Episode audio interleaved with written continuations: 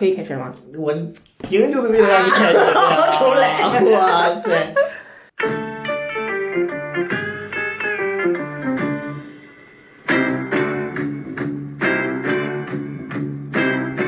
噔噔，大家过年好！过年好哎，过年好！哎欢乐祥和的这个日子里，哎我们哎选了一个很开心的主题。然后也能也能引起大家共鸣的一个主题，是不是？今年今年看完那个春晚又骂了，呃，那今天我们讲讲讲讲谁呀？讲讲已经消失的小品王吧，也不算消失，半消失的小品王吧。说王不说霸，文明你我他。不是说鸡不说霸，文明你我他，不然不能说肯德基。半赵消失本山的咱俩一起吧赵老师，好好，一二三，赵本本山赵老师，哎这个太熟悉了，是吧？啊本山老师作为一个东北孩子，几乎没有不熟悉的，是吧？我觉得全中，我觉得赵本山那应该是全中国的孩子都很熟悉吧。呃，至少我们那个年龄段的，哎，对对对现对对在的孩子，因为我记得在论坛上看的话，就是呃说那个看到赵本山的小品，就也不分是不是东北的孩子，什么啊湖南的 IP 啊，也看是吧是吧？哎，他们也是说说就只要那个就等着他出来，然后大家麻将都不打了。这不是看不懂吗？有的南方对，但是也没，但是其实他的很多东西也不用非得语言那么通，也觉得有意思，哎，也觉得挺有趣，因因为他塑造的很多那种很流行的那种好笑的话，也不是纯东北话，他他这个还是挺有共鸣的，大家。哎，那你最喜欢的赵本山作作品是什么？我呀，我最喜欢的作品是《红高粱模特队儿》。为什么？为什么？因为因为因为我觉得那个红高粱模特队儿，首先他那个后面那段那个歌舞表演非常喜庆，啊而且很少啊，很少有让我在春晚里能嗯记住的歌舞表演。结果他这个小品就摘了一个，嗯我我觉得说那个很喜庆，然后他们穿着那个大玉米的服装，然后走出来很有意思。啊我对那个小辣椒印象很哎，小辣椒儿很很 漂亮呃，眼睛确实很灵动，哎，他就对特意那样。哎，对对。对对对，哎，他是一个舞蹈，就是那种歌舞团的舞蹈演哎员，应该是吧？专业舞蹈演员啊。，对，然后那个，而且那里边还有一些他后来的一些呃弟子啊什么，而且还是跟范伟搭档，我很喜欢范伟。而且范伟在那块儿其实是一个突破。对他之前一直演一些像干部一本正经对，他这次演了一个就是不一样的人，艺术指导，对对对是吧戴着那个头巾娘娘的那种感觉。对对对。然后那个模特那个题材，我觉得也挺新颖的，就是啊，他这个节目有反差是吧？对对对对对，就是可以算就是赵本山作品就怎么讲一个虽然他后面的那个一个小高潮了对，他整个作品生涯当中的一个小高对，虽然他。后面的那个什么卖拐卖车啊也特别好笑，还有那个白云黑土系列也特别好笑，嗯但是就是给我印象最深刻的哈，就是是这个红高粱模特队首先它很热闹，它很它很过年，而且它的那个热闹，它不是我曾经还会唱那个，我现在还会那个来来，呃，走啊走啊，看呐、看，你穿的是地，你披的是天，走的是阳关道过的是日子甜 对对对就是词儿很好。你说的土接地气儿又不土。很适合春晚的这个对对氛围。而且又能很扣主旋律其实你看命题作文也能写得很好。而且就是说你从他作品上来说这是个大制作你这个场面场景啊这是个大制作。我我最喜欢的不是春晚上的。啊是什么？是他在综艺大观演过的一个叫同学会的小品，就是老疙瘩。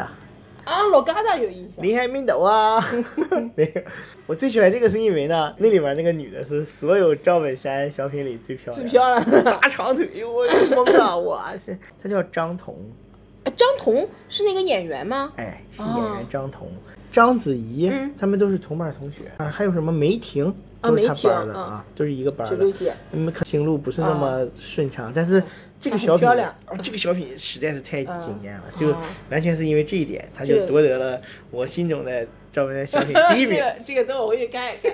赵本山其实很多小品就是特别特别让大家每一年吧都能创造出若干金句，霸占那个年代的互联网。你你最初对他有印象是从从什么时候开始的？最初啊，啊最初是从那个演那个什么赵老赵老蔫儿，相亲对对对对对啊，那你也很早了。啊哎呀，那哎三岁不对吧？我不应该有印三象，岁就不应该有印象的，不应该呀。哎，怎么回事？但是可能是看过回放不。知道谁隐瞒了年龄。啊，看回放也算，那就是啊最早的呗，是吧？嗯。那个时候是黄小娟儿，是吧？嗯哎，黄小娟儿跟她第一代本山女郎了。黄小娟儿现在很牛啊，嗯，黄小娟儿现在是沈阳军区政治部文工团团长，哦，这很厉害。辽宁省文联副主席。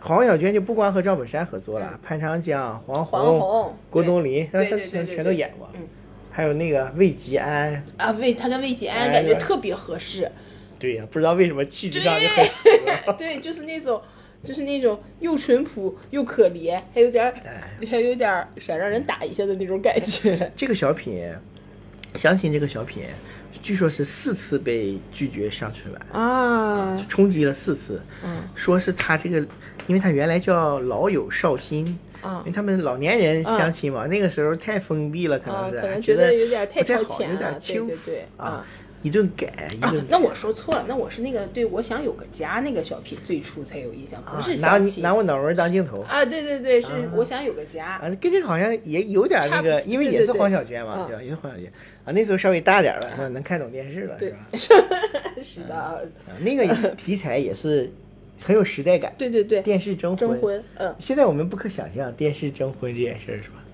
当然，我们现在都非诚勿扰了。但是现在就感觉好像跟那个年代比，反而有些东西还越活越回旋儿了，越活越封闭了。很直接，那个时候是啊吧？，那，个叫什么？那个年代反而很奔放什么？我我在镜头里看到一朵小花什么的，对，很直接。是赵英俊那个是，对，我叫叫赵英俊赵英俊啊。哎，赵英俊那个那个那个写歌那个人的名儿，可能也是从这儿来的，是吧？有可能啊。我比这个更老一点儿，嗯更早一点儿。我最开始是一九八八年的那个辽宁春晚，嗯，那我肯定没印象，我还没竞争。我还没出生。就是 卖十三香的那个，嗯。啊，巩汉林，然后赵本山演一个盲人，嗯，啊，赵本山有几个哎，他好像就是演盲人出名的出名的，对。对，演盲人，嗯。然后演老太太，啊，对。啊，他在这之后又演那个小草啊，在各种地方这重播。这歌什么的我听过。巩汉林在十三香里边那个唱段也很牛啊，小小的枝儿呀，四四方方啊，东汉蔡伦他造纸张啊，此枝落在这个名，这个你刚才那个调儿像不像那个什么？嗯。小小的人儿啊，风生水起呀，大张伟老师就是一直这么借鉴呀，越剪辑师。大张伟老师就是一直这么借鉴的啊。但是大张伟抄袭这块是抄袭，嗯大张伟骨子里是一个我认为我认可的纯粹的音乐人，嗯，这个而且他在综艺方面这个他特别有天赋，哎，我他太有天赋了。对，这个两说，抄袭他就是抄袭嗯，咱不讲，他每一首歌都在抄袭，怎么会有这种人？抄袭还让人觉得不讨厌。嗯，因为他把身段放得很低，对他自己也公开讲了，我做这个玩意儿就挣钱，跟我穷开心，对吧？对跟我乐呵就完事儿了。我这个不是艺术对，啊，我拿这个玩意儿去养我的艺术，嗯我自己偷摸。他那个时候刚出道的时候，花儿乐队，但张伟老师给人感觉活得挺明白对花儿乐队那专辑，我们在学校都听疯了。啊。我也是，我很喜欢听那一张。你喜欢听是哪一静张止什么放学了，啊？我比你再厚一点，就是我我听的是那个我们能不能不分手，啊亲爱的别走。我们是啊那一张，这个已经稍微已经很靠后了有。点儿俗掉了啊对对对对，放学了那时候就很很朋克，再再那很朋克。对，再往前我可能还还没还没还没听不懂。对，好，我们继续往下讲赵本山。就是十三香这个唱段完全是来源于生活。嗯我本人就在桃园市场外面摆摊的卖十三香的人那听过怎么唱的。哦，不知道那个人是个小品里学的，但那个人很多词儿是巩汉林没有的，嗯，很很厉害，就真的是在那一勺一勺的挖，啊，挖到什么唱什么完了嗯，混成一个很好闻。我小时候街上就没那个，感觉啊，我像旧社会。我小时候没有看到这种卖这个的啊，，你那时候可能是已经有城管了。呃，可可能已经有那个调料包了。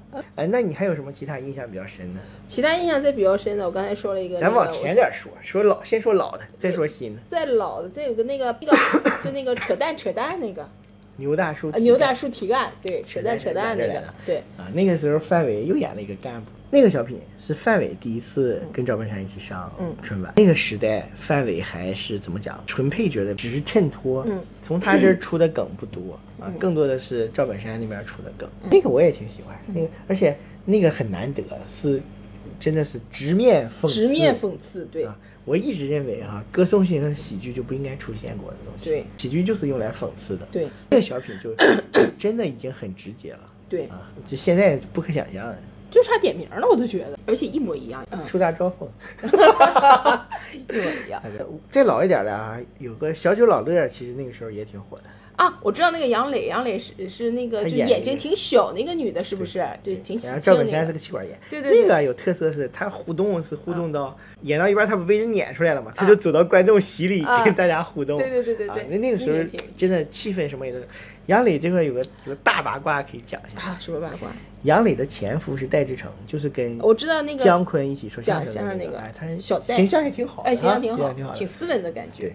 戴志诚为什么跟杨磊离婚呢？嗯。啊，戴志诚爱上了爱上了另外一个女的，啊，他爱上这个人犯了男人都会犯的错。叫袁因啊，袁也是个演员字挺好听的。不是特红哈，啊，袁因名字挺好听。原因当时呢，戴志诚是有妇之夫，原因哦。是有妇之夫，哦，原因的前夫啊就是侯耀文，那戴志诚比侯耀文小，在在辈分上是小小的，就是从辈分上讲，侯耀文是他师叔，而且当时他俩还有一层关系，他们是邻居。侯耀文因为长期在外面表演啊、嗯比赛啊这些东西啊，就很少回来，啊，这是一方面了啊。再一方面呢，他还拜托戴志诚帮他照顾原因，一照顾来照顾去，拜托出事儿了，人俩搞到一起。拜托吧小姐。对啊，这个相声圈的一，这也是一个丑相闻了。相声圈向来也比较比较开放。据说戴志诚一直否认这件事儿，但是就无没有什么好否认的了。那最后他俩结婚了吗？哎结婚了，但是他一直否认结婚了。啊，他和袁一结婚了，但是戴志诚否认。对，那你又不能上他家查结婚证儿。对呀、在讲那个牛大叔提干的时候，曾经提过一嘴拜年那个事儿嘛，说明你也有点印象。啊那个叫老拜年。儿，啊那个其实赵本山啊不是特别有意思和特别出彩的，嗯。就是主要是为了展现他们的唱功，我感觉。啊哎，他们在那里边就是什么剧团的，啊哎，完了剧团不行了，嗯他徒弟好像当官了，他俩来给徒弟拜年。嗯其实里边有一点京剧是我们那个年代很流行的，我不知道你那个知不知道，因为那里边他有个徒弟啊，在广州什么跟外国人做生意，嗯完了他就跟他跟他这个徒弟讲，你赶紧给他打电话。说那个他徒弟说师傅怎么你怕外国人骗他？他说不是，我怕他骗外国人。那个这里边有一个很有时代感的台词，在最开始他们在交代背景的时候，他说。咱们这个地方戏团也办上气功训练班了，这是九三年的这个这个这个小品，嗯！气功那个时候也很火。那时候有几个挺有名的人，对张宝胜，嗯张宝胜，我那时候我印象特别深。我上小学的时候，嗯我同学给我绘声绘色的讲，张宝胜出生的时候，他家里边有什么球形闪电，又有各种颜色啥的啊。然后他呢，刚号称有特异功能，能把叉子弄弯。啊现在看就是魔术的一种，对对吧？隔着药瓶能把这个药片整出来，啊！隔空取物能耳朵能听出信封里的字儿，啊还去给各种大领导表演，效果很好，啊直接给他调到中央了。还有给他成立一个什么什么类似于研究所那样的，研究人体科学。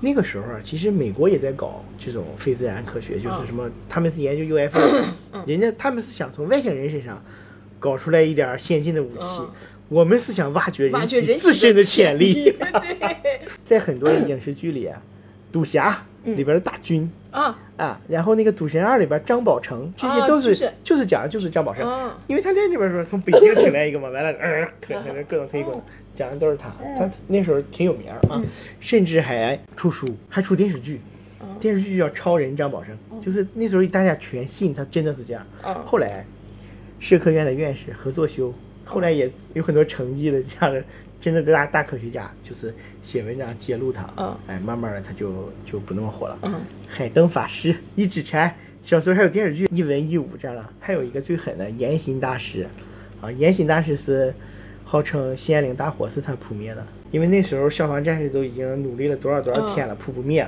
他说我来吧，他在北京做了个法，那边灭了，完人家说对呀、都烧了十好几天了，应该灭了。为了测验它是不是真的，是科学家、科学院什么的，把所有的那个电都停了，嗯电电闸拉下来了，嗯他搁那一发功，机器都转了，就这种完全不可能的事，那时候大家全信。在九四年的时候，赵本山 缺席了一次春晚。我们上一期在任贤齐那个里面啊！讲过了。你说他耍大牌儿，疑似耍大牌儿，对他就是因为那个去晚了。有事儿去晚了，嗯。就被央视耍大牌陈佩斯不也是因为类似的事儿吗？对。啊陈佩斯是说央视侵权，对。完了就被央视禁了十几年，对。十几年。然后最近好像是有点缓和了，疫情之前嗯。还参加了一个央视的那种类似于喜剧节目的那样的啊评委啊，稍微有点缓和了。可能当年的老爷儿也都也都退休了。但是赵本山可能情商比较高啊，很快就去跟剧组收修手喽哎修复了这个嗯关系，所以第二年他就能重上，第二年就演了《牛大叔提干》，整上《东方时空》时空咱就完了。我那时候也看出来《东方时空》也很火，我那时候很爱看《东方时空》。完了，三遍的歌颂就纯歌颂型了，是吧对对对几乎没有梗都，对，特别没劲。对，真的是不能接受啊！但是沉寂了一下，就出了模特队儿啊哎，对，还是还是很那 OK 的个。演两个歌颂型，奖励自己对从模特队之后，都是就特别感觉是进入了。到一个高峰期，每一个都很牛，一个比一个牛的感觉啊。先是拜年，就是养娃娃那个啊，我知道 那个那个和三胖子，对，就不要再打一棒子了。对吧？你咳嗽也是五六万。产房传喜讯，人家生了 哎，这个他那个手法挺好的嗯啊！你看，当他怕那个对方的时候，他哎就叫人家老姑父，对吧？对对对但是，一旦听说人家吧，哎，咋的了？腐败了？对啊，他就来劲了，你知道吗？啊，就那种那个啊，下去了，也不能说他是嘴脸嗯，反而也是一种淳朴，你知道吗？就是演的挺好的。下去了哎，。那时候有一种论调，先是一开始说他丑化盲人，嗯，对吧？后来说他丑化农民，对。但我觉得没有丑，没有。演的很可爱，演的很很惟妙惟肖。对，演的很可爱。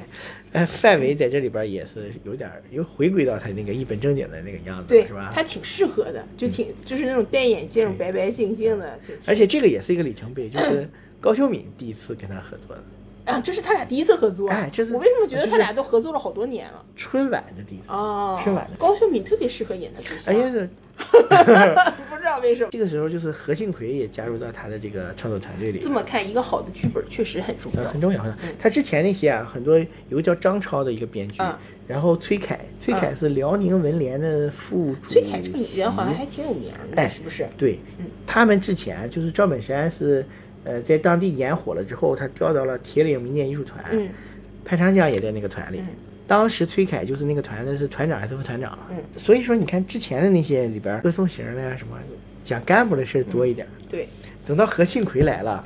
就就不讲了。甚至是那种在街上碰碰上了两个、两个偏儿之间的，对吧 对啊，就就这种感觉了啊，就是还是有有自己的特点的。嗯，哎，何庆魁的八卦，何庆魁跟高秀敏是夫妻不是吗？啊，这是号称的夫妻，他俩从来没领过证，啊同居的啊。而哎，你看哈，我们今天总结了这两对八卦，那个是号称没有结婚，死不承认结婚，但可能就确实哎是领证了。然后这一对是号称夫妻，表他俩现很爱他俩竟然是甚至是艺术人生秀恩爱了嗯啊！好像直到高秀敏去世的时候，他女儿才在扒出来。接受采访的时候说：“说我我妈挺惨了，就是这么多年连个名分都没有。”啊何庆魁啊嗯，是个地地道道的农民。他的老婆是个知青，嗯。哎，他他作为一个农民，在农民里显得挺有才的，因为他整天爱写点东西。嗯，这个下乡的知青小姑娘就看好他了，嗯。为了他放弃了返城的机会，妈呀，跟他留在农这村，真是给他生孩子，而且好像是八六年还是什么时候，是利用这个知青返城政策，嗯。把何庆魁带到城里了，绝对对他有恩的。这个嗯他的这个结发妻子，啊当时何庆魁在市在城里没有事儿干，就是在市场上卖东西。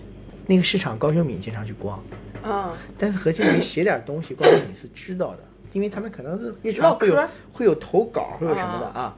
完了，高秋敏还让他给他写了，看好像是看他可怜，让他写说你大哥你写个剧，我给我们给你演吧，嗯还给了他二百块钱作为稿费。稿费，啊，这么一来二去，他俩认识了，嗯，好像就碰撞出了一些火花，火花。今年是老年组的八卦，平均岁数 两人加一起一百多岁，呃，八卦啊，继续，他就回家要跟他老婆提提离婚，嗯。他老婆死不同意，嗯。就你根本不可能做出这种事儿，你还是人吗？啊。然后他就不，他完了，他两个儿孩子，这两个孩子当时啊已经不小了，还拉着他不让他走。啊。他说我这么多年写东西，我出不了头，啊。但高秀敏能让我出头。高秀敏已经当时是他那个团里的台柱子了，啊。有点话语权的了。嗯。啊，好像当时高秀敏离婚了。啊我只有高秀敏能让我出这个头，我今天必须要走。等我那个将来成了，我再回来，嗯，就走了，跟高秀敏嗯同居了十几年。嗯后来就是，你能想象吗？我不能想象，高秀敏那么大一只，竟然是小三儿。他可是当家花旦啊。你这个“当家花旦”四个字 有刺痛我？就是我没，我觉得他应该是一个很爽利、很很东北的那么一个。嗯，但说实实话，我这些事儿我都后来才知道的。啊，一开始是看高秀敏演小品，那啊正常嘛，那对演老太太，我是认为四个人就能演，就完全配角，能说几句话呀。但他演那些呃刘老根儿什么的，嗯我不喜欢，嗯我不喜欢。就他的性格，他角色性格我也不喜欢。嗯他的人表现出来那个五五杂杂的那个样儿，嗯我不喜欢。我并不是说因为这个人去世了，啊就你们要有什么给他同情分加成嗯这样的啊。就像埃里克森怎么生死线上嗯回来了，踢球大家还要让一让他，不要这样。嗯我说我不喜欢这个人。嗯然后他好像和赵本山还掰过。你啊忘了有一年他和范伟还有另外一个黑黑妹吧那个女，啊他们三个演了一个小品，是卖衣服，胳膊长，啊！对，我想胳膊短。胳膊长胳膊短的有有一个同年龄组的大瓜，嗯杨紫琼啊。和凯特·布兰切特，啊。哎，他俩好，啊，可以。呃，呃 可以了，可以接受。呃他俩也是之前一部电影合作过，哪一部？哎，记不清了，好啊。像类似于一个魔幻片儿之类的那样的啊。他俩是做了一个视频连线，嗯。哎，都是素颜。啊哦，杨紫琼素颜再戴个就加上黑眼镜哈，很好看，比上妆要好看。是啊，就明星还是是明明星还是明还星是明星对。完了，而且他是个六十岁的明星了，六十岁啊。完了聊天儿，杨紫琼展现出那种很娇羞的表情，啊哎，哈哈磕到了。何庆魁他和呃高秀敏很多年都没领证了，对啊，你知道在这个过程当中啊，他那个原配妻子嗯，后来不知道怎么了就跟他离婚了吗？那时候就同意了，因为他一开始不同意离婚嘛，啊对，何庆魁就走了。嗯他后来同意了，嗯他提出来说离了吧，嗯说你就可能是觉得你们在全国人民面前招摇过市，拖着也没意思。我赖着你干什么？对，反而是何庆魁不同意了。何庆魁面上讲的是说，呃，我现在也就是稍微有点成就了，嗯嗯、你那些年帮帮助过我这么多，又拖累两个孩子，嗯我不能就这么抛弃你。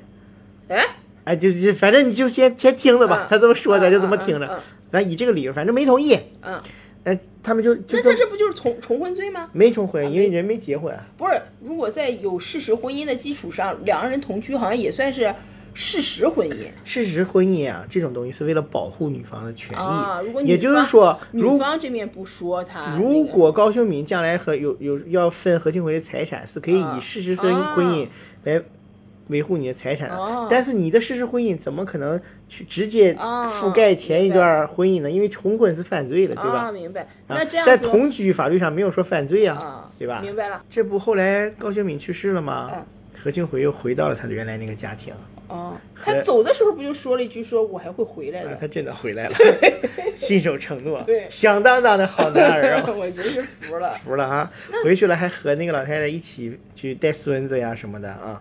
后来直到那个老太太去世，他就是又回归了原来的家庭生活，咱说的难听点儿，像是有点卧薪尝胆的样子。难听点就是他出来利用了一圈高秀敏，对啊然后赵秀敏溜了一圈儿。对，就回来。高秀敏招谁惹谁了？你说？对啊，嗯哎，那你说如果高秀敏这是不幸的，就是去世了，嗯如果他没有的话，那他怎么办？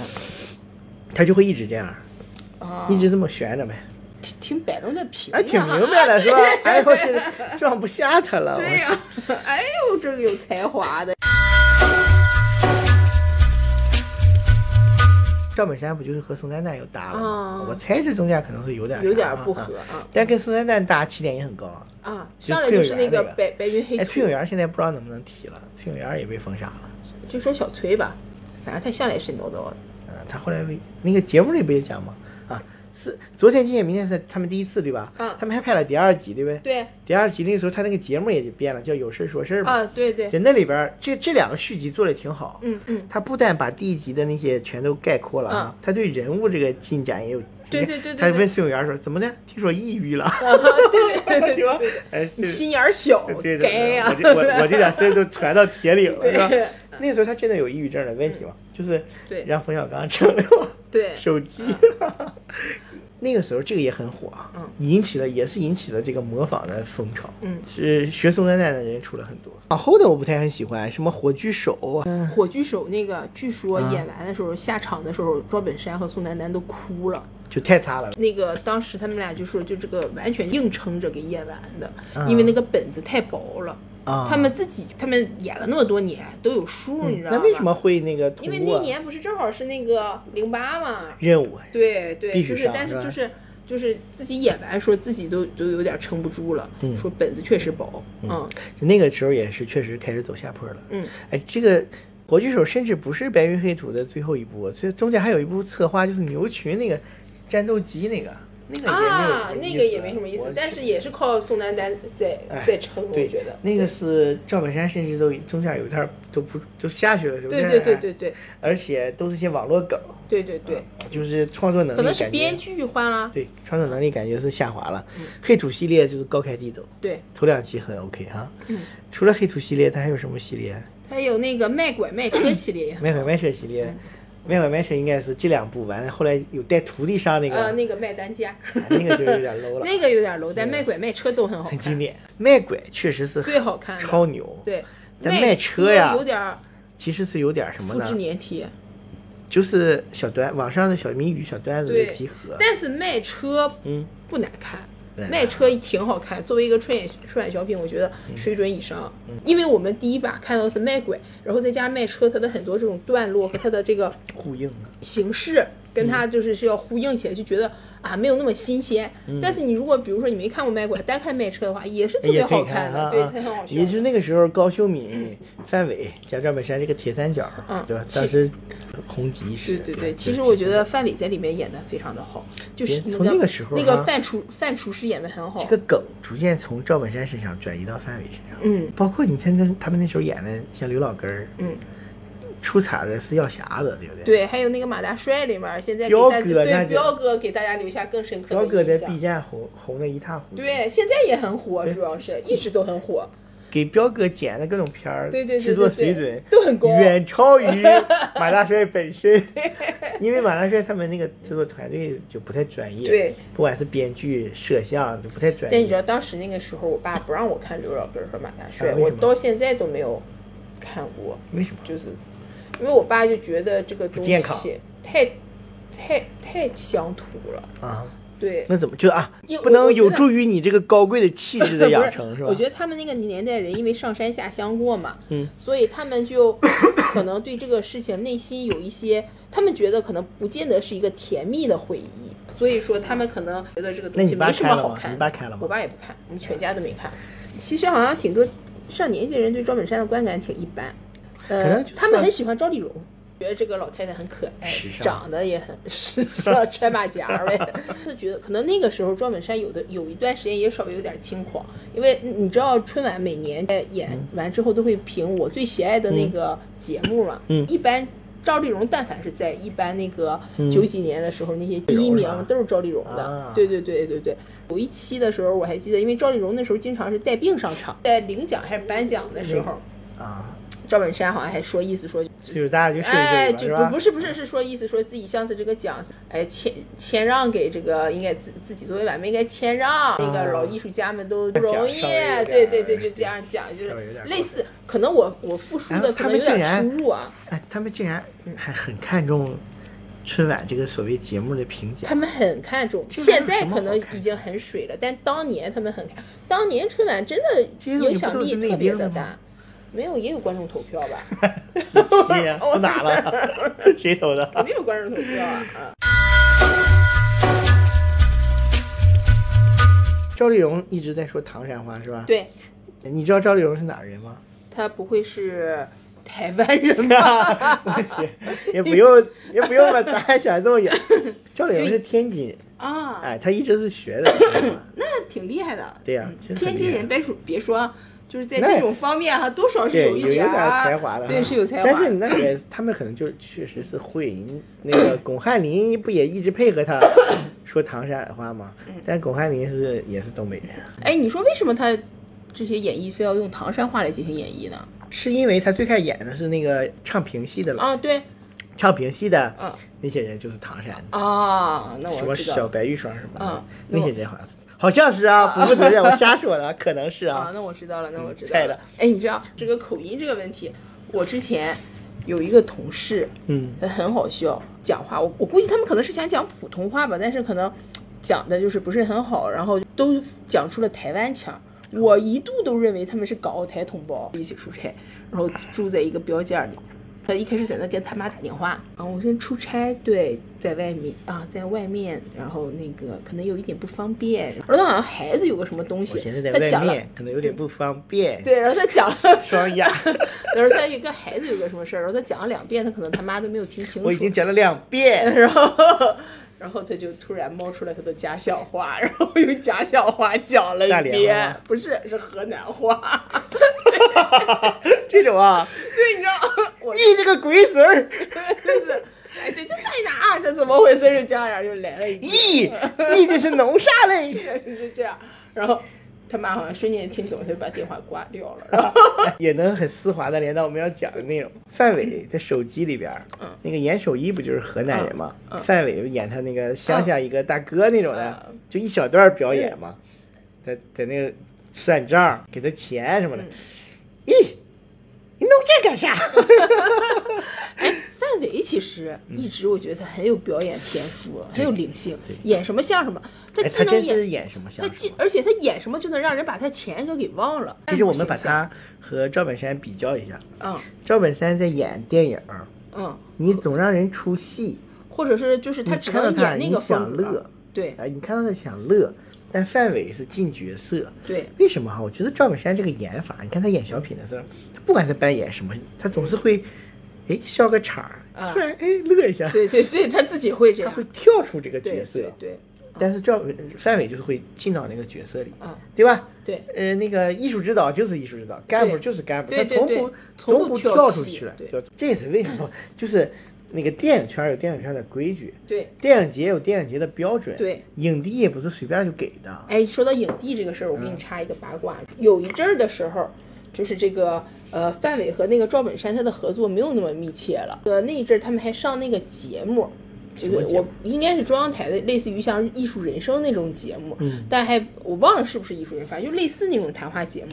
说是因为有一段时间范伟他的这个影视表演比较成火候了，嗯比较成气候了已经，然后获得了一个什么什么影帝，类似于，因为当时然后。然后赵本山可能就是拿话话里话外，可能就有一点儿，挤兑他，哎，就意思说，哎呀，你现在不一样了哈，就是就两人就就意思哎，说，他哎，演好讲影帝是了 正常吧？就铁岭农村出来的，就是你能理解那种乡间感吧？嗯嗯嗯，对，如果他自己不是那样，他很多东西他演不了那么那么逼真，就是谁家好啊，谁家不好啊，他们也爱说点这样这样小花，你知道吧？然后范伟当时可能就觉得啊，可能是不是他可能就意识到这个问题了，反正他跟赵本山稍微稍微拉开一点点距离，但是没有太那个什么。后来他们还合作了那些什么卖卖拐系列那些小品，啊这事儿都是在那儿之前了对对对对对，哎，你说是不是因为赵本山也觉得就是怎么讲自，己确实在演戏有点儿这样这样做不太就不利于大家的关系，才后来逐渐的给范伟那边那么多呃梗。，是，我觉得是这样啊、因为那个什么，因为他肯定，比如说他说这个话，当时可能也不见得就是说者有有意，或者多少有点意，但也没那么大意。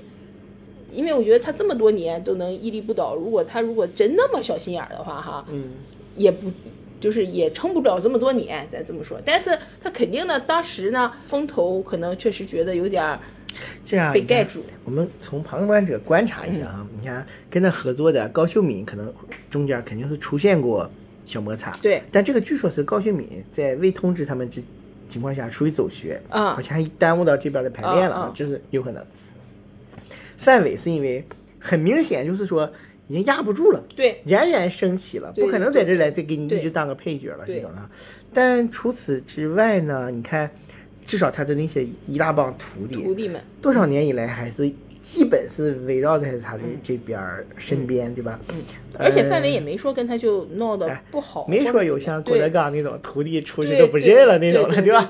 没闹到那么僵。嗯。呃，赵本山应该是说，大面上都很应该是很还应该很很过得去很够意思哎，应该很够意思，对对对。而且你看他，他他挺舍得捧徒弟的。对，那都是那都什么人，他都带着上去了。真的真的真的，就那种有一些那个我真的就是什么什么小虎还是王小利，对对对对不是王小对利不是，反正就是卖卖卖车那两个后后最后那个卖，嗯最后那个不叫卖卖担架，卖担架，那两个人儿，那两个人是，那你想那时候就待在上春晚了。嗯。后来所有的那个里边都里边，就王老七嘛，嗯。小萌他爸，对对对。就直到电视剧里还是演不重要的角色，就是扶不起，对，扶不起来。但是他也没说不抛弃不放，他也是不抛弃啊，对呀、不放弃对呀、，对，啊嗯，，就你看到后来了，就是演的再烂，嗯，他也放在电视我。觉得他很多义气性的东西是有的，但是偶尔犯点小性子也是正常的，人之常情，是个人嘛，不能要求他是一个对完人。对对对对对对，而且你看他的那些电视剧里，特别是前期的，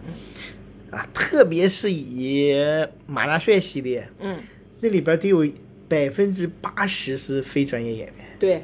整个片儿里只有那个玉芬儿是个专业演员。我在那个沈阳上学那阵儿的时候，应该是比你晚晚个几年吧。然后那阵儿就那个刘老根儿大舞台特别的火啊对对对啊那个时候小沈阳还没有上春晚，我朋我同学他们就说那个说他们去看，说有一个人可有意思了，就是说小沈阳说可可好笑了，怎么怎么回事呃，那个时候在网上也传他的视频。啊？说我我上研究生的时候，寝室有几个大哥是已经工作好多年啊那种的。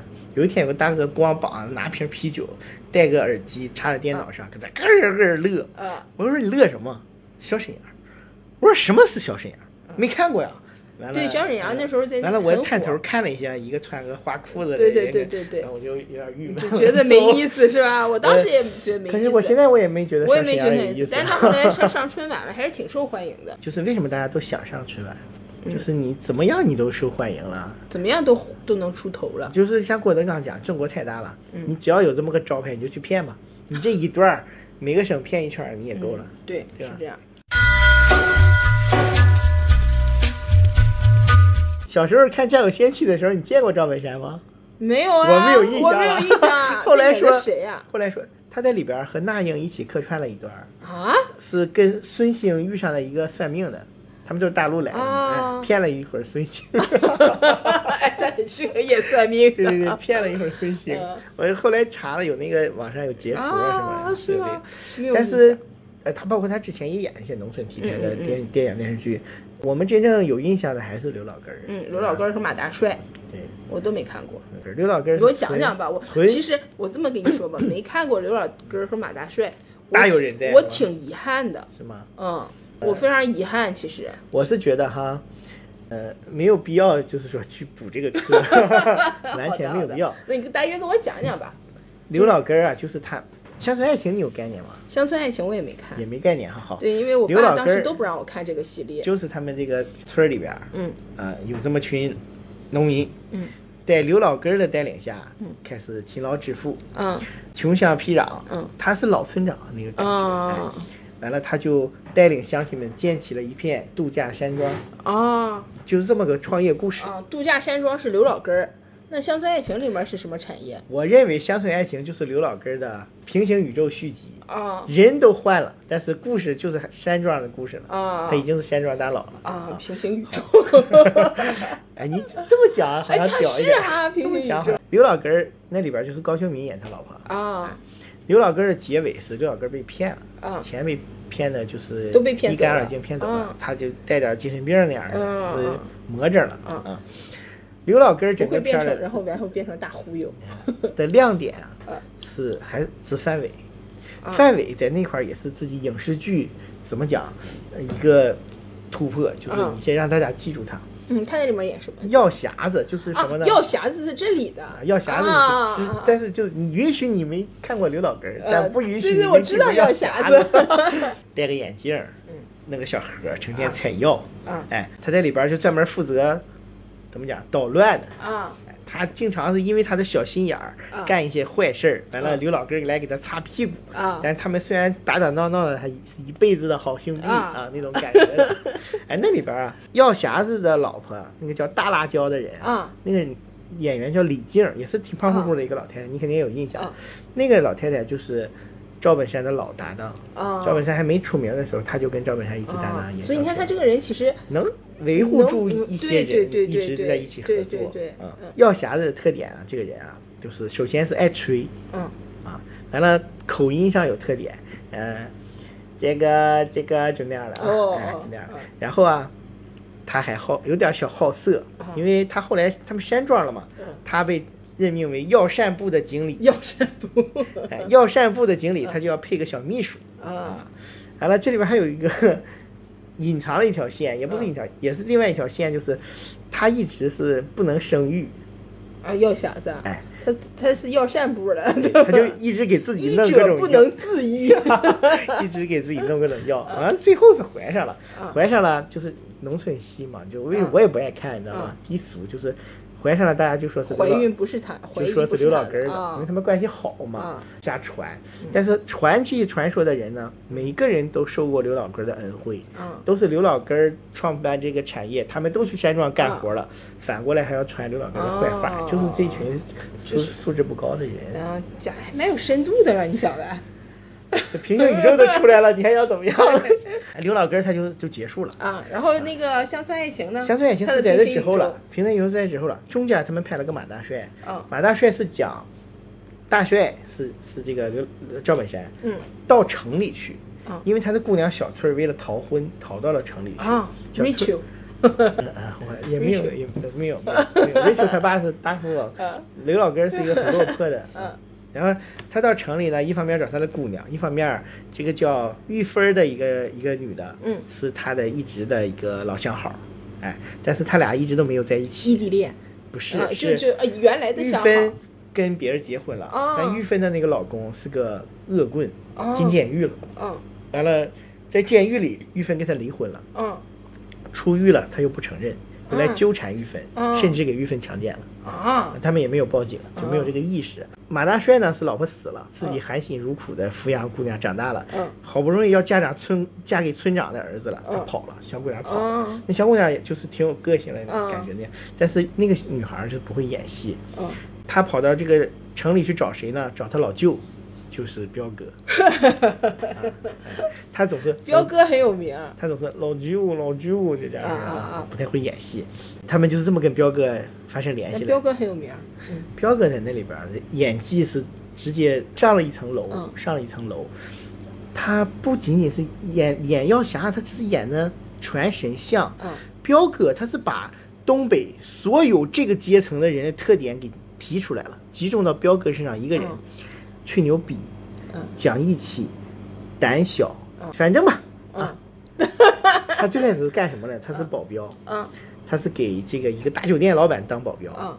完了，真的来了一伙闹事儿的，他他进来就摔了个酒瓶子。不，彪哥这个啊敢干的，啊摔了个酒瓶要震慑人家，啊被人揍的爬到桌底下，还从屋里提出来了那种，就是不能打嗯。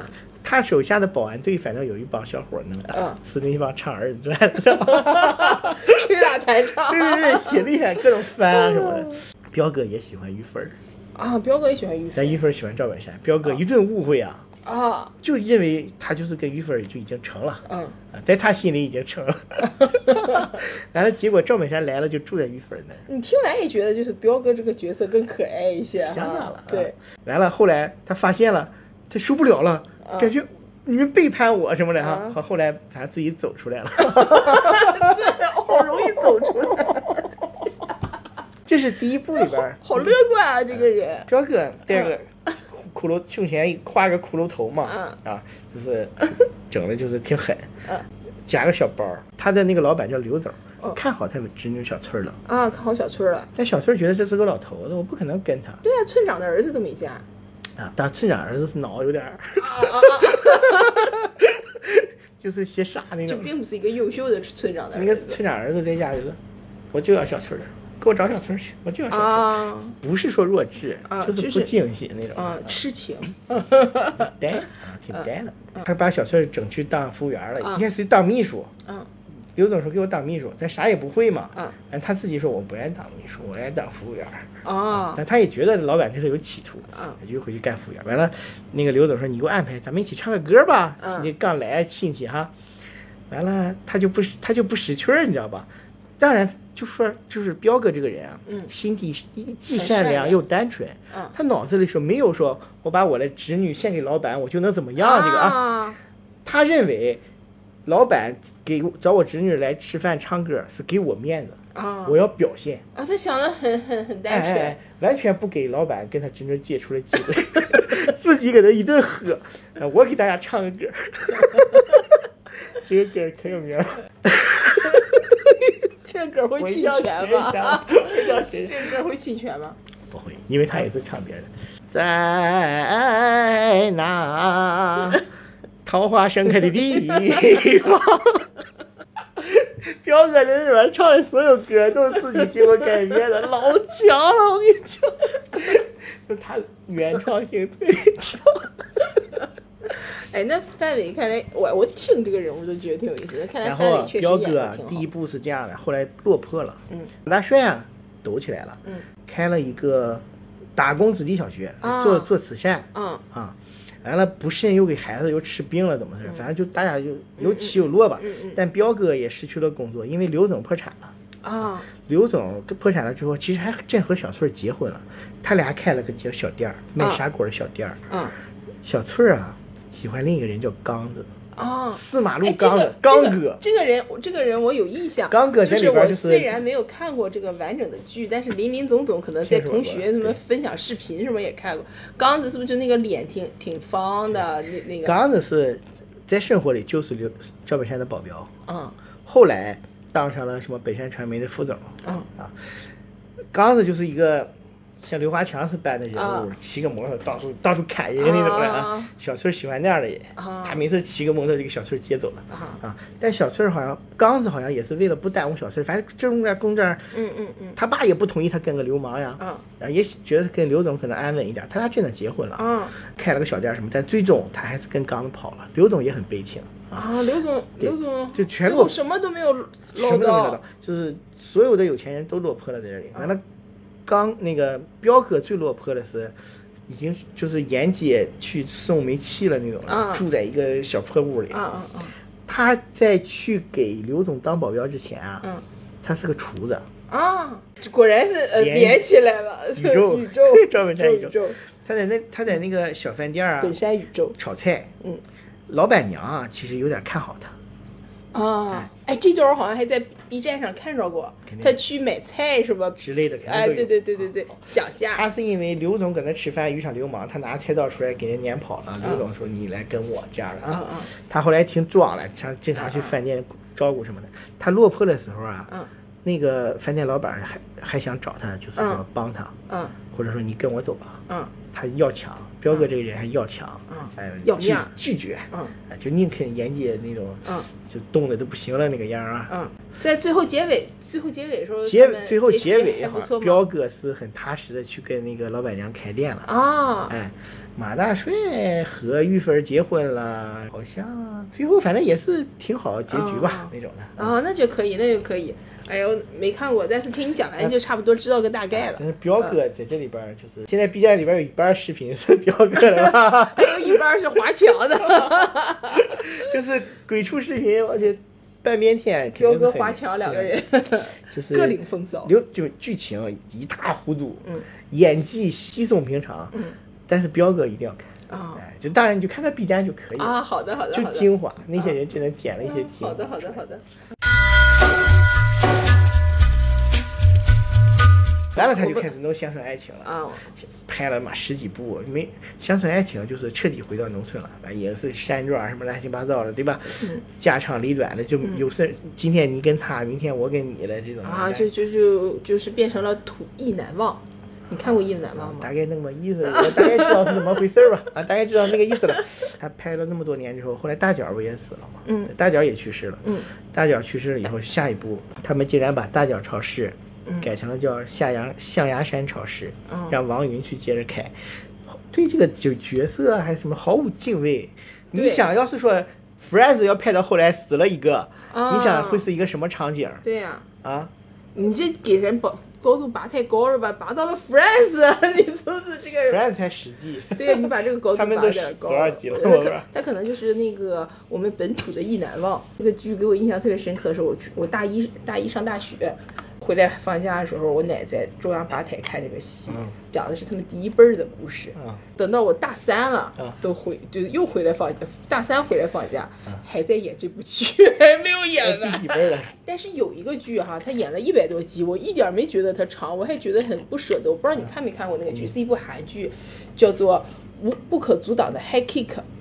我都没听过。很好看，就是那个罗文君女士，你知道吧？就那个勾勾头发那个那位女士，就是那个一个老太太，韩国很有名儿一个老太太，罗文君女士。我好像有点印象了我好像对对对对，有点印象了她和那个李顺李李顺仔爷爷，就是那个你知道我澡堂老板家的那个 那个爸爸吧？对，就早上就那个小老头儿，啊就他俩是这这一家的最初的啊是爷爷和奶奶，嗯底下有那个大儿子、大儿媳、嗯小儿子和小儿媳，但是小儿子和小儿媳一开头就离婚了，嗯。啊，因为小儿媳想去俄罗斯学唱歌剧，在这个大儿子和大儿媳下面呢，还有两个孙子，嗯。就是大孙子是那种学习特别好，全全校第一名，嗯。但是就是个头不高，总被欺负的那种形班长形象。然后呢，小儿子呢是提前了一年上学，跟他哥还在同同一个年级、嗯同一个班儿，但是学习不好。但是小儿子其实很聪明，然后会会一身那个空手道那种功夫，然后天天骑个摩托，个子又特别的高，然后很帅那种的。然后就讲他们这一家非常好笑的一些事情，然后里面还混合了一些什么。朝鲜间谍的什么什么什么小小小侦探因素啊，还有他们跟一些警察关系很好，会破获一些案子啊，帮忙那样子，特别好看，你一定要看。而且这个哎它是，每集是二十五分钟那种短剧，三十分钟左右，三十多分钟啊，但是很好看，我特别推荐你看，真的是非常哎，好看。那你说就这么多集了，那应该是很多年的剧了呗？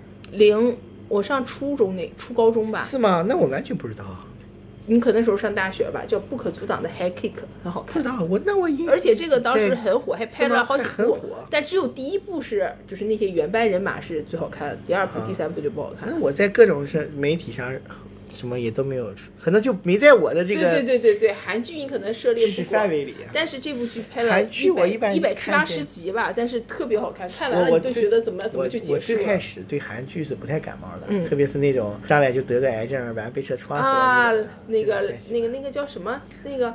蓝蓝色色生死死恋啊还有什么冬日恋歌啊什么，就很那种苦的那种总是要死人。我我最开始是接触的是韩国电影，我我印象特别深，我看的第一部韩国电影是《老男孩儿哦，你猜我的第一部是什么？》啊，你猜猜猜？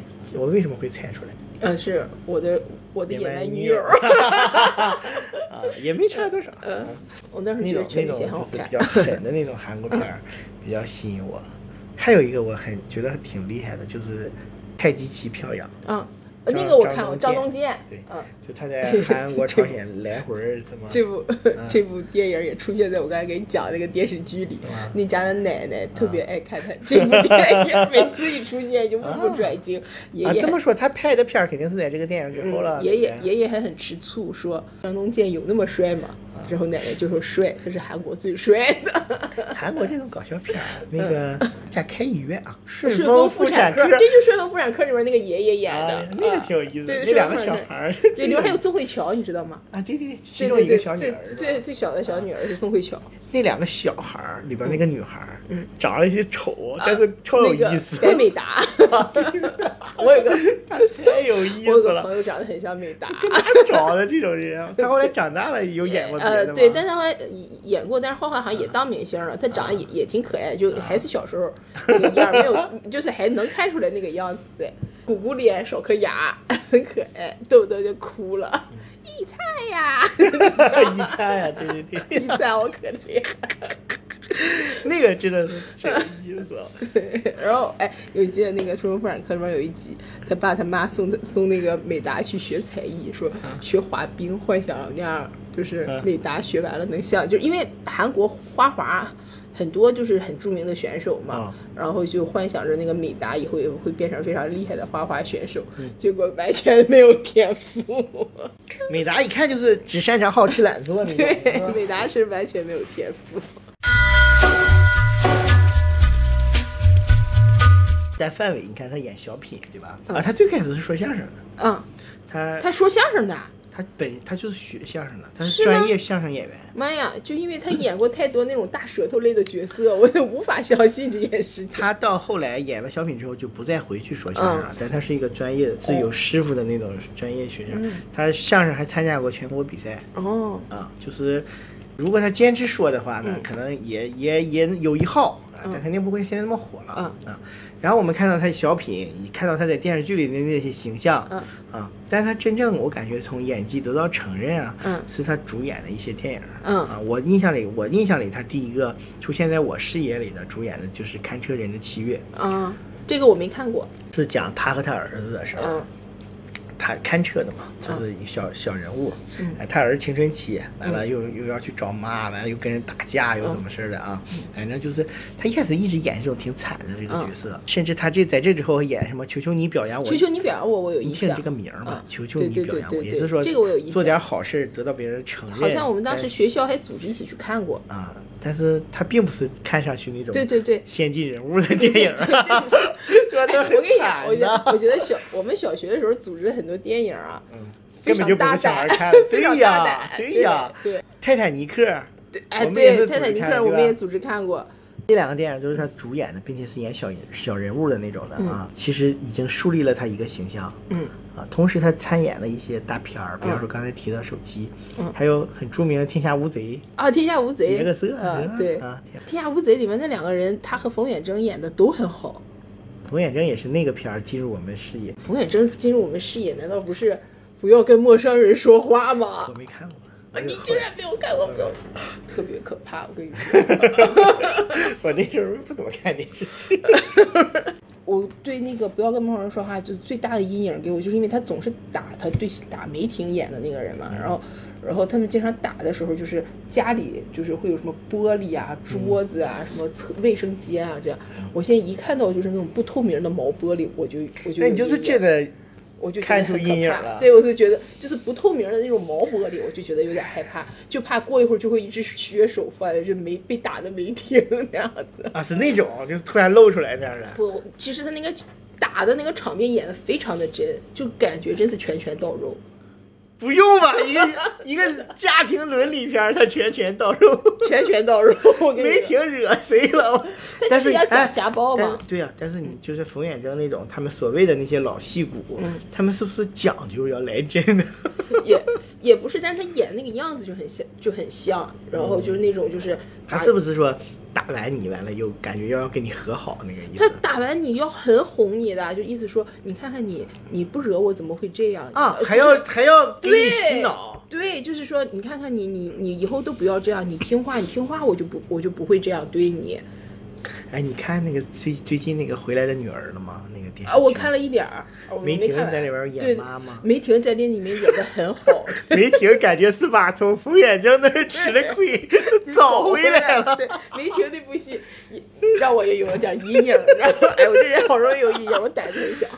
对，哎，梅这个剧你要给我需要给你剧透吗？啊不用不用不用，我看了一半我看了一半儿，我看了一半 你是不喜欢剧透的呗？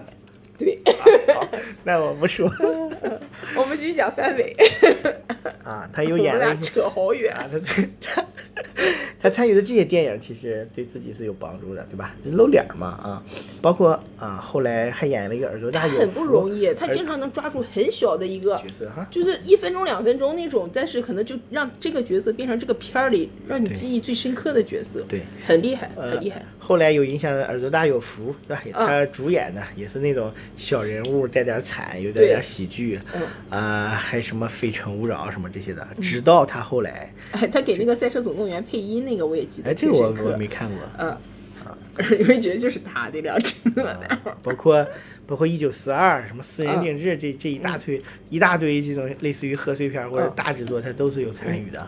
道士下山你看了吗？看过吗？没看过，哎，道士下山里边，嗯，好看吗？哎，挺好看的。因为《道士下山》当时就是，你知道我为什么没看吗？啊。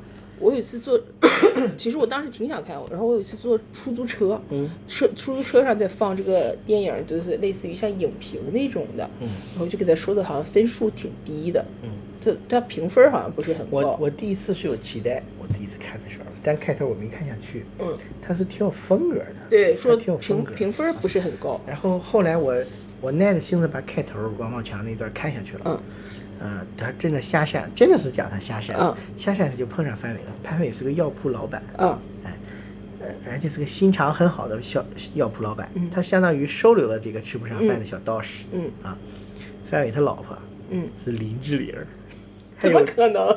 还有床戏。看到这儿我就完全能看下去了。哦然后范伟他弟是吴建豪吴建豪是那个，Venus 啊，对，是那个 F 四里面的吴建豪，他们家人个子都好高啊。然药后他哥是一个勤勤恳恳做生意的哎嗯老板，药铺老板。他弟啊就是一个大少爷，嗯混的那种的嗯。然后但他哥不停的给他送钱，嗯啊，就是帮他弟弟。完了，林志玲和吴建豪偷情，啊，这个合理。哎嗯好像还害死了范伟。后来他俩在一个船上嗯私会的时候，嗯王宝强直接把船给锁上了，嗯完了给船整漏水了，给他俩淹死了，啊啊，给他报仇。啊就是挺挺，反正我看下来了，挺挺，特别就是他和林志玲的反差那块儿挺有意思。好，那那那等我看看吧，等我看一看。那这样我们互相给对方布置作业，我去看一下《道士下山》，你去看一下。我是一百多集。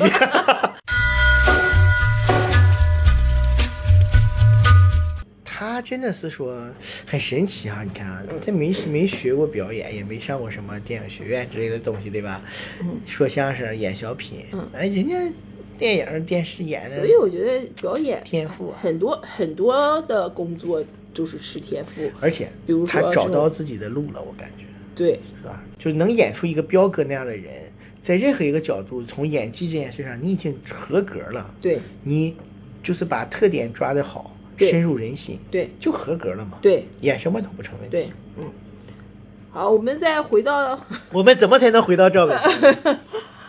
所以说这个赵本山有的时候就是偶尔觉得他光那个范伟的光芒他有点盖不住了，哎所以说后来、啊、正常嘛。前几年的那一季，不是范伟回归嘛？嗯但他所谓的回归也是，好像就是回来做个样子，就是不啊是，说客串，哎，客串回归嗯，但毕竟是回归了嗯。好像在片儿里，我看到那段了，那个意思就是说，哎呀，你可回来了，你别挑我呀，赵本山那种。啊赵本山好像有时候他演戏就半真半假，他的词儿都是那种。爱来那套，你知道吧？他在家里乱七八糟的对对对对对，但不管怎么样哈嗯，不管他们单个儿也好，嗯他们组合也好，也好，能给我们带来奉献出更多的这个好看的剧、好看的小品是重要的。对对而且我觉得真的，他们这几个人所谓的这个铁三角是有才华的，是各有各的才华的。对对，包括那个嗯。有的时候其实就是你像我爸，他可能就不怎么喜欢赵本山。相较的话，啊他觉得可能就是范伟不错，对对对。再是可能他那个年纪喜欢一些性格比较低调的人吧，就是比方说呢，就是赵丽蓉嘛，哎。就他们就喜欢这种就德是艺双馨德艺双馨，对对对。啊。然后就觉得赵本山有的时候江湖气有点重，或者是就是他那种就是呃已经呃哎，那你爸喜欢郭德纲吗？不喜欢，对，因为也是那种感觉把那些以前的江湖门派对上的对对对，那些习俗拢就拢了一些人，然后这些人其实一看感一打眼儿感觉像这件事儿跟都不像什么好人？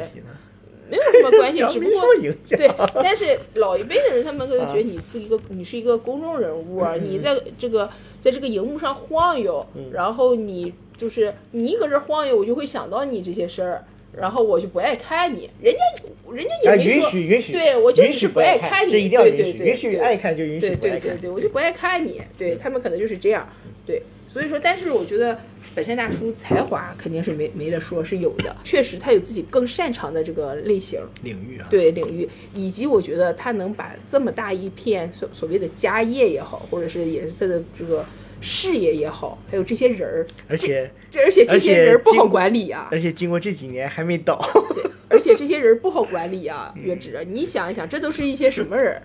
他 干嘛指名道姓？不，我就想，我因为你一个资深 HR，我觉得你应该对这个，我觉得这些东西更深有体会才对。哎呦我的妈呀！确实，你管理他们和管理管理一些企业那种管理人还是完全不一样的。说是有传说，他是还是在利益分配这块儿比较强势。嗯，但是他再强势，他也都让这些人脱离了原来应有的脱贫致富。对啊，生活生活轨迹。对啊，所以说我觉得还是大家应该有感恩的心。这些人嗯，不然就是在如果觉得超市开业，在门口唱一段碎片儿。对，如果大家觉得不好，可以好聚好散嘛，对吧？你这么说吧，二人转如果不是赵本山，嗯，没有今天。赵本山帮他们 甚至登上了春晚，电视，对吧？对登上了春晚，嗯啊，给了他们这个。活在阳光下的机会。哎我的妈！说到 你更惨了，这个我去，还是要他们至少他们是要改。对，而且我觉得他对于这项艺术，就算是一项艺术来说吧，对是有一个里程碑式的意义的。而且哈嗯，他下边的那些，比方说像什么有一些什么赵四儿啊，还有刘能这些人啊，各有特点，各有演技啊。嗯但是如果不是在赵本山这块金字招牌下面，嗯，他们这个演技是永远不会被我们注意到的。对，他不就是扮个丑吗？嗯，我们为什么要去看他？对，是这样子的。你不是因为赵本山做的东西我们才去看的。是是这样子的，对，所以说他还是有一定贡献，并且有才华，还值得认可的，有很很大的值得认可的方面。从个人演技上，嗯这个突破上面，格局这不能说格局了，未来的可能性上，嗯啊，我认为范伟是强于赵本山的。是但是再说养活一帮人来讲，对，赵本范伟只是说做自己，而赵本山是真正养活了一帮人。是是这样子的，是这样子的，值得钦佩，而且现在岁数很大了，对也也没有说还经过脑出血什么的，对吧？对，也没说说那个像某些老艺术家那样，到最后又带货又这个那个的，晚节不保。对，还人家还是好像赵本山也偶尔也直播，但是他直播为了帮他女儿。炒个菜什么哎，的，对，吧还？以及为了就是比如说他徒弟的什么什么嗯录录什么东西，他自己就嗯被录一下或者怎么回事，或者他女儿的直播间他去刷个礼物什么的哎，啊对，主要是这个样子。就我觉得还还是还是还是可以吧。潘长江卖酒，昨天那个什么那个，我又回顾了一下那个潘嘎之交。潘嘎之交这个词儿是这样的，就是以就是以前那个演那个对小兵张嘎里面那个嘎子，啊然后那个现在不是长大二十来岁了嘛，然后就是二十来岁了吧？三十来岁，啊反正就电视剧里面那版就我你啊，电视剧版。对，对小孩儿那不知道。对，然后在快手直播嘛，嗯。在快手直播就是有一个环节，跟那个跟那个网友 PK PK，别人给他们谁刷的东西多，然后那个他就赢网友了没没没，然后 赢网友有什么那个不是不是很多网友有的有的就是在直播间，你知道这个地方快手直播间就有一些人可能还对他进行一些输出，然后他就他就进行一些输 出，对，然后说的好文明。然后那个他就哭了，直播的时候哭了，然后就跟那个跟那个那个那个潘长江连线，潘长江可能当时也演过小兵张嘎吧，是不是演过太君还是演过谁？我记不住了，反正他就跟潘长江连线，潘长江就教育他，就说孩子呀。说这个这个直播带货这块儿水太深，啊你把握不住，你爱在这儿直播，你就快乐的直播，做你自己，不要做那些什么电商啊，什么那些。之前就意思说电商他们可能里面很多道道，他叫人别带货呗。哎，对对，这个意思说，如果你想快乐，你就你就你就做自己。你要想挣钱，你说你差这钱儿吗？你就意思说你要不差钱儿，你就你就快乐做自己。你这里面水太深，你把握不住啊，就是原话啊。嗯，结果没没没过几天几天，然后他自己卖假酒，就让人那个什么让让人让人举报。然后所以说就出现了一个新的成语，叫“攀嘎之交”，意思就是说，在行业内非常有地位和声望的前辈教育后辈，通过教育后辈的这种机会和形式，然后来。来奠定自己在某行业里的一个优势，就是劝后辈不要，然后但是 啊，是这么个意哎，思。让自己来，就是叫攀嘎之交由于我们刚才过于发散，所以我们现在哈要要那个非常生硬的把那个话题拉回到那个赵本山。赵本山其实讲到这儿，我们已经讲的差不多了？我们刚才甚至讲了一点儿赵本山什么一些对对对成就啊什么之类的哈，对对就是一个简单的愿望吧，嗯还是希望呢，未必说一定要回到春晚啊，但是说希望他健康吧。呃对，身体健康是首要的，对，毕竟给我们带来那么多的快乐。力所能及的情况下，尽量能让我们多看见他们。嗯我们毕竟说挺愿意看见他们的，嗯，看见他们就开心，嗯有的时候，嗯甚至能让我们回忆起那些开心的片段，对，开心的时刻。是吧？嗯，哎，那我们用什么歌来作为这一期的结尾啊？就有点你有什么想法吗？我的老家，我的老哎，用家那个 用那个我的老家那个嗯，啊，就住在这个屯，哦是这个屯里。土生土长的羊。好，我是郭小飞。好，我是叶志。好，我们下期再见了，朋友们，拜拜拜拜。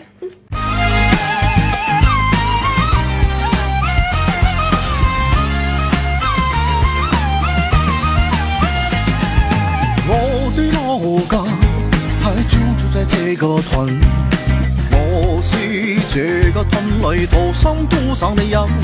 你看屯子不再大呀，有山有水有樹林，你你性情傾可冇，留低嘢咪更華群。